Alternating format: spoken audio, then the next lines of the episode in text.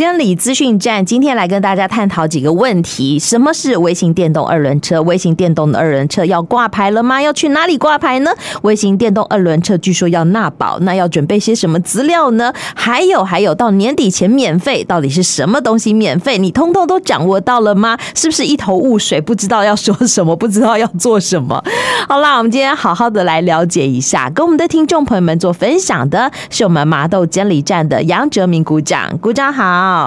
哎，主持人好，各位听众大家好。哎，我们刚刚讲到的微型电动二轮车，跟我们的听众朋友们介绍一下吧。好的，那其实微型电动二轮车哦，有时候会跟我们那个电动辅助自行车就搞混了。哦。那我们呃，简单的把它做一个辨别了哈。那你如果假设是没有脚踏板的话，那以电力为主的哦二轮车辆的话，那它最大时速是每小时二十五公里以下。哦，这个就是所谓的微型电动二轮车啦。嗯，那有脚踏板的话，这个就是一般称的所谓的电动辅助自行车啦。嗯哼哼哼，好，所以微电车没有脚踏板，好，然后以电力为主。那有脚踏板的，好，以这个人力为主的，这个是所谓的呃电动自行车，是不一样的，就对了。对。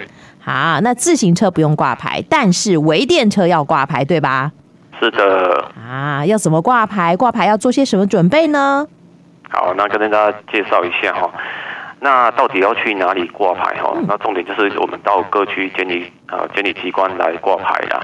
那因为其实我们考量到呃微型电动二轮车哈，它续航力的问题啊，那可能因为路途比较长，没有到没有办法到我们监理站来办理申请领牌。嗯哼。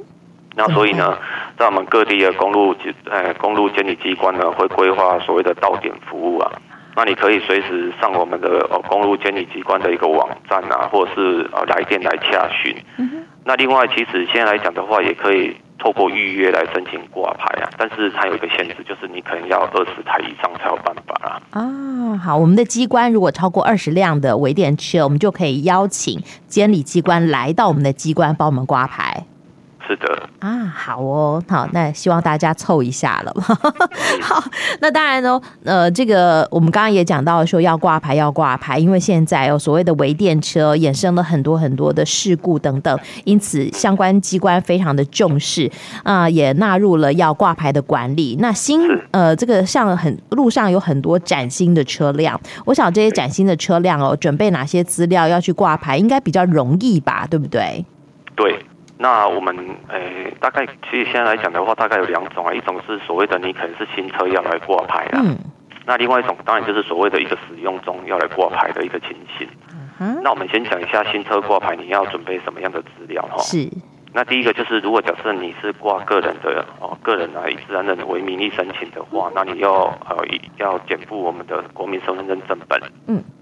那另外，如果假设是公司哈，就是法人。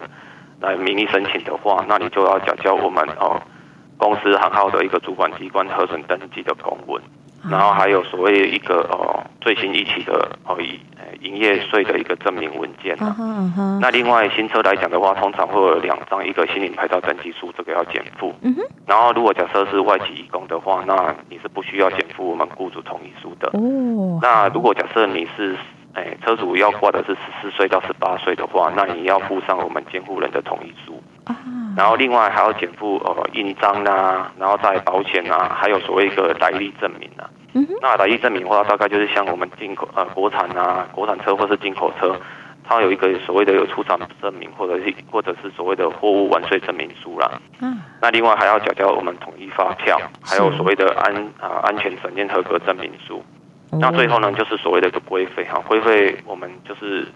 total 就是要收四百五十块，就是号牌一面三百，还有行照一枚要一百五十元这样。啊哈，好，哎，里头其实衍生了很多的疑问哈。虽然这个股长说的很清楚，但是也许我们的听众朋朋友们听得不太明白。呃，刚刚讲到了新车挂牌哈，国人就要用这个身份证啊，哈，公司就用这个营业登记证啊等等相关的资讯。确实，微电车有很多外籍移工在使用，所以外籍移工不用付雇主同意书，意思是以前要付吗？对，以前来讲的话，它有一定的期间的，像我们在挂一些诶、欸，像摩托车啦，那如果是要挂我们外籍移工的话，还要附雇主同意书啊。那后来因为也呃，微型电动车来讲的话，其实。也多数族群都是我们外籍移工也在使用啊，那所以要我们简略一个程序来讲的话，就是不需要再付我们雇主同意书了。OK OK，好，刚刚也讲到说，十八岁以下，十四岁到十八岁就可以骑乘这个微电车了，是吧？不用等到十八岁啊，是好，但是这个要监护人同意。好，对，好，刚刚还讲到说，我们新车要投保这个保险是什么样的保险？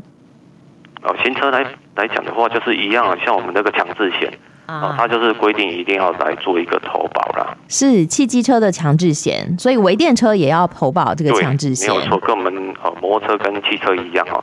那新车来讲，至少就是要投保三年。嗯哼，好哦。然后刚刚还有一个什么要审验？审验是什么意思？哦，就是它有出厂，它有一张哈，这辆车它是有经过安全审验哦过的。所以他会减负一张所谓的安全审验合格证明书，我给你。哦，好，就是经过检验合格的意思就对了。对，没有错。哦哦，好，这个是新车，所以好像哎，有点这个手续有点复杂，但是比起使用中的车辆，我想还是有些微的差异。使用中的微电车又要注意些什么呢？好，使用中的话，我跟也跟大家说明一下啦。那其实准备的资料，哎、欸，跟刚刚刚我们新车来讲，有一些部分是重复的啦。嗯嗯，那像我们不一样的呢？对，那不一样来讲的话，最主要哈，就是说，因为它是使用中，所以车辆必须来做一个查核，哦，实车查核。那实车查核的时候会有两张的一张两张的牌照登记书哦，这个也是要减负。是。那一样哦，是哎，刚刚有提到哈，就是说保险的这部分。嗯。那新车来讲的话是三年。三年。那但是呢，使用中就不一样了。使用中你如果没有达到一年的话，那你投保的强制险就是两年哦，或者是三年。那如果使用中是长达一年以上的话，那你投保的话，你就可以选择一年、两年、三年都可以。哦，是。那另外就是说，哦，刚刚有讲哈，如果新车一样会有来历证明嘛？嗯。像我们呃国产车或进口车会有一个所谓的呃出厂证明或完税证明书。但是呢，通常我们使用中的话，就是会比较不知道放到哪里去了，它可能会有遗失啊。对。那你如果遗失的话，可以透过我们的呃微电车的呃相关的工会来出具证明文件来做一个办理啊。这样就可以了。对，没有错哈。哦。那另外最重要一点哈，就是我们到这个年底哈，嗯，哦，这个微电车如果是使用中来挂牌的话，那你是不用需要哦，不需要规费的，就是刚讲四百五是免费的。哦，所以免费是指这个免费是省省四百五十块就对了。对，没有错。啊，还不错哟。好，但是刚刚还是讲到说，如果是使用中的车辆，一样是需要审验，那这就不是新车喽。那我就等于说我要来验车，那我验车的时候要验些什么呢？哦，可能在你的设备上面啊，可能机械设备或呃时速上面啊，都会去做一个检测，嗯，然后查核它它的呃出诶、欸，我们出厂一个号码啦，是不是都符合相关的规定啊？哦，有没有改装啊？哦，类似像这样，整个会做一个实车查核啊。哦，好，所以等于实车查核，你车子要来，就跟我们这个呃汽车去做这个检验，对验车是一样的意思，就对了。啊，好，讲了这么多，哎，我们刚刚有讲到说，哎，骑乘好像十四岁以上就可以骑乘了。那在骑乘这种所谓的电动二轮车，或者在使用的时候，有没有什么要特别注意的呢？哦，这边有几点跟大家提醒一下哦。你如果骑乘呃微型电动二轮车哦，它有几个规定啊。第一个就是一定要戴安全帽嘛，这是最基本的。嗯，那你如果没有戴的话，哎，可能如果被举发的话，就会罚三百块的罚款哦。哦哦。那另外第二个部分就是说。你不可以去擅自增减你原来的一个电子控制的装置啊，或者去诶、欸、改装你原有的规格，因为我看路上有些可能看起来，诶、欸，看起来那是危险电动二轮车，结果后来又改的像我们一般的哦重型机车一百一百二十五一百二十五 cc 的，有的骑得很快，有的很这个很就是很吸睛，好，这都不行的就对了。对，对，所以呢就很容易造成它可能设备上的一些。呃，改装过后之后会引起火烧车，类似这种状况。是是。那所以这个部分不能擅自来做变更。那如果这样子的话，可能，呃，被举发的话，可能会罚款啊，新台币一千八以上哦，五千四以下的一个罚款。哦，好，那另外微型电动，嗯，对。那另外微型电动二轮车也不可以载人。哦，你如果有载人的话，一样也会受到罚款啊，或超速这部分这部分一样都不行哦。那每小时最高时速就只能哦二十五嘛，对不对？对，嗯，好的。那另外最后一点就是一定要满十四岁。OK，也不可以酒驾哦。好，对对，没错。好，等下等下，我知道说这个酒驾拒测的话，好像罚十八万。那微电车拒测的话呢？那微电车来讲的话，你如果拒测的话，就是单一哦，就是罚款的话，就是要罚四千八，也不便宜耶。对，而且这个车辆是当场会被移至保管的啊。好哦，所以不要跟自己的荷包过不去，骑微电车一样不可以酒后骑车哟。好，对，好。那关于微电车的部分哦，不知道哎，股长还有没有什么要给大家做补充的呢？哎，给大家补充一下，就是说，其实来讲的话，现在。有很多我们在路上刚刚讲看到有些车辆真的蛮吸睛啊，一定的的车辆哦。那如果像这样，你真的要来做一个呃领牌的动作的话，其实就是把它改回原厂啊，就是呃变成恢复原状啊，支出的话也要。诶，依照刚刚讲的每小时二十五公里的一个速限，那备齐相关的证件之后，哦，就是来做一个领牌的动作就可以了啦。好哦，好，这是提醒大家的部分。好，对，微电车的宣导，好，跟我们的听众朋友们做分享，希望大家都越来越明白，越来越清楚。如果身边有使用中的微电车，记得赶快去挂牌，因为免费就到年底为止。好，好，那再来就是呃，还是希望我们的听众朋友们啊，骑车是要安全的，好，一定要戴安全帽，不可以酒驾，然后十四岁以上才可以骑乘。这是有关于微电车的部分。但最近我看到几个新闻哦，我觉得有一些疑惑，想要来请教股长啊。好。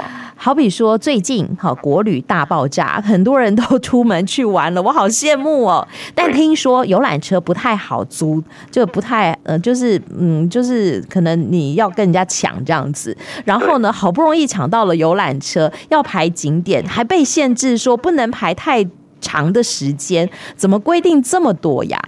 对对对。那其实来可以跟大家说一下哈，其实来讲。大概从上个月开始哈，到我们过年前都是我们游览车一个算是一个爆发期啊，就是说，其实来讲，因为疫情过后来讲，又刚好碰到我们所谓游览车，诶，算是比较一个出车率比较高的一个月份呐。那所以，诶，我们在诶租用游览车的时候，一定要注意几个几个项目呢。那我这边也在特别跟大家提醒一下啦。那第一点呢，就是说。我们游览车驾驶员他每日的驾车时间是不可以超过十个小时的哦，这是有规定的。对，这是呃法令规定好的。哦。那另外他的驾车时间，如果假设你四个小时，嗯，那你也要休息三十分钟以上，这个都是哦法律规定好的。哦。那另外第二点的部分就是说，我们单日哦出车，你去租这个车辆，嗯，那车辆来报道到你整个行程做结束的话，那你这一个如果是单一个驾驶人去开车的话。那你是不可以超过十一个小时的哦，因为原本哈是十二小时，后来已经降到变十一个小时了。哦，原来如此，我还以为是驾驶人拿翘啊，因为你租不到车，其实不是这样，其实法令就是有规定就对了，不可以让驾驶员疲劳驾驶，是不是？对啊，好，那在行程当中，有时候会有一些增减行程，也是不可以的吗？对，没有错哈，这个很重要哈，因为驾驶员他必须要。遵守我们相关的一些安全规范去做一个行驶啊。那如果没有跟游览车公司去协调说，哦，去变更什么行程的话，旅客是不可以任意变更，而且来要求要增加这个行程。因为这个来讲的话，都会必啊，都会造成我们驾驶人可能会有疲劳驾驶或者是工时过长一个问题。哦。那另外最最重要的一点就是说，千万不要要求我们驾驶人再去违规超速去赶行程，因为这个都会影响我们的哦。呃，会危害我们的行车安全。没错，快乐出游就要平安回来嘛，平安才是最重要的。好，对，好，所以我们的听众朋友们，如果有租赁这个游览车的需求，相关的规定和相关的一些提点，我想在我们的监理服务网上头应该都查得到吧？对，有有，我们在其实，在我们呃。公路局的网站或我们监所网站，其实上面你都可以查询，这些都已经是呃相关规定是规定好的。哦，好哦，哎，还有还有，我最近还看到一个新闻，就关于白牌车。我知道我们哦，警方啦，我们监理机关啊，取缔白牌车是蛮积极的。可是我记得白牌车被抓到不是罚十万吗？怎么有人被罚到五十万？这是我看错吗？还是他写错呢？边要提醒一下哈，就是说，在其实。哎，刚刚主持人有提到哈，就是十万跟五十万的差别。嗯哼。那其实最重要一点的差别就是说，如果假设我们有一台呃货车是自用用自用的哈，嗯，你去呃非法违规营业的时候，这个这个时候是罚十万的。那当然还会有吊扣牌照这个问题，吊扣牌照跟驾照这个问题。是。那另外，如果假设是公司的话，哦，公司哦，法人的话，那这个部分你去违规营业的话，它罚款是五重达到五十万，所以这个是不同的一个差异性呢。哎、欸，你就说自小客车的营业跟公司的营业是不一样的喽？对，因为真的对象是不一样，处罚对象当然有所差异性啊。我载人跟载货也不一样。对，哦，好哦，哎、欸，所以我们的听众朋友们要保障我们人的安全和货品的安全，对，一定要找合法的业者。是的。啊，好，那所谓的白牌车是那种呃白底黑字，是不是？对。我们其实来讲的话，自用货车哦，跟大家可以去做一个辨别啦。我们自用货车的号牌上面，它那一个是白底黑字，或者是白底绿字。那这个只能转运自己生产啊，或者是制造，或者是加工的货物。那这个其实，在运输的过程，你是不收任何的一个运输费用的，因为你是自己生产的，所以没有牵涉到运输费用的一个问题。是，对。但如果不是。你就还是要委托这个合法的业者帮你载运就对了。对，对，没有错。好哦，好，不要说我顺便然后收一点点好服务费，这样子是不行的哟。好，是的。好，关于我们今天讲到的话题，哎，不知道这个股长还有没有什么要跟我们的听众朋友们做补充的呢？好，我再跟大家补充一下哈。那其实来讲的话哈，就是说我们现在诶监理我们要出一些监理业务，其实都可以透过。我们监理服务网来做一个哦，呃查询或者是呃线上申办的一个方式啊。Uh huh. 那刚刚讲除了监理服务网以外，还有我们其实最手机来用的话，最普遍就是监理服务 APP。对。那如果大家哦，哎，因为平时平时上班的时候都很忙，那其实我们就可以透过类似像这样的线上的申办。那像我们现在目前提供功能还蛮多的，像。可以诶，缴纳契然费啦，违规罚款的查询啊，呃，预约报名考照也都可以透过这样的方式来做一个申办啊。是。那其实来讲的话，利用这样的方式来做申办，可以我减少我们要去前往监理机关这个时间，那也可以啊比较快速跟方便。嗯。那其实来讲，现在目前又有接获信诶相关的信息说哦，缴纳监理站说哦发一个简讯说要求缴罚款，类似像这样。那其实这个都可以透过我们线上呃监理服务 APP 或者是监理服务网来做一个查询，就可以避免哦受骗了。哦，好哦，监理服务网其实也可以查询到刚刚讲到违规罚还的部分，或者是我们有没有契然费没有缴纳的部分。对，好，所以如果有简讯要求你哈点选连接，然后呢去信用卡这个呃线上刷卡缴纳契然费或者是违规罚款的话，那一定是骗人的。是的，是的。好，那你说那我要怎么查询？不要去点选它，你自己跳出来，用你自己的手机或者是电脑来呃查询监理服务网或者是监理服务 APP，才可以查到真实的状况。是的。啊，好，如果还不放心，我们就打个电话来做询问吧。对对，好哦，哇，我觉得现在哦，连监理机关都变得好贴心，也希望我们的听众朋友们哈有需要可以善加利用。今天也非常谢谢我们麻豆监理站的杨哲明股长跟我们的听众朋友们做的分享，谢谢杨股长。好，谢谢主持人啊，各位听众，拜拜，拜拜，哎，拜拜。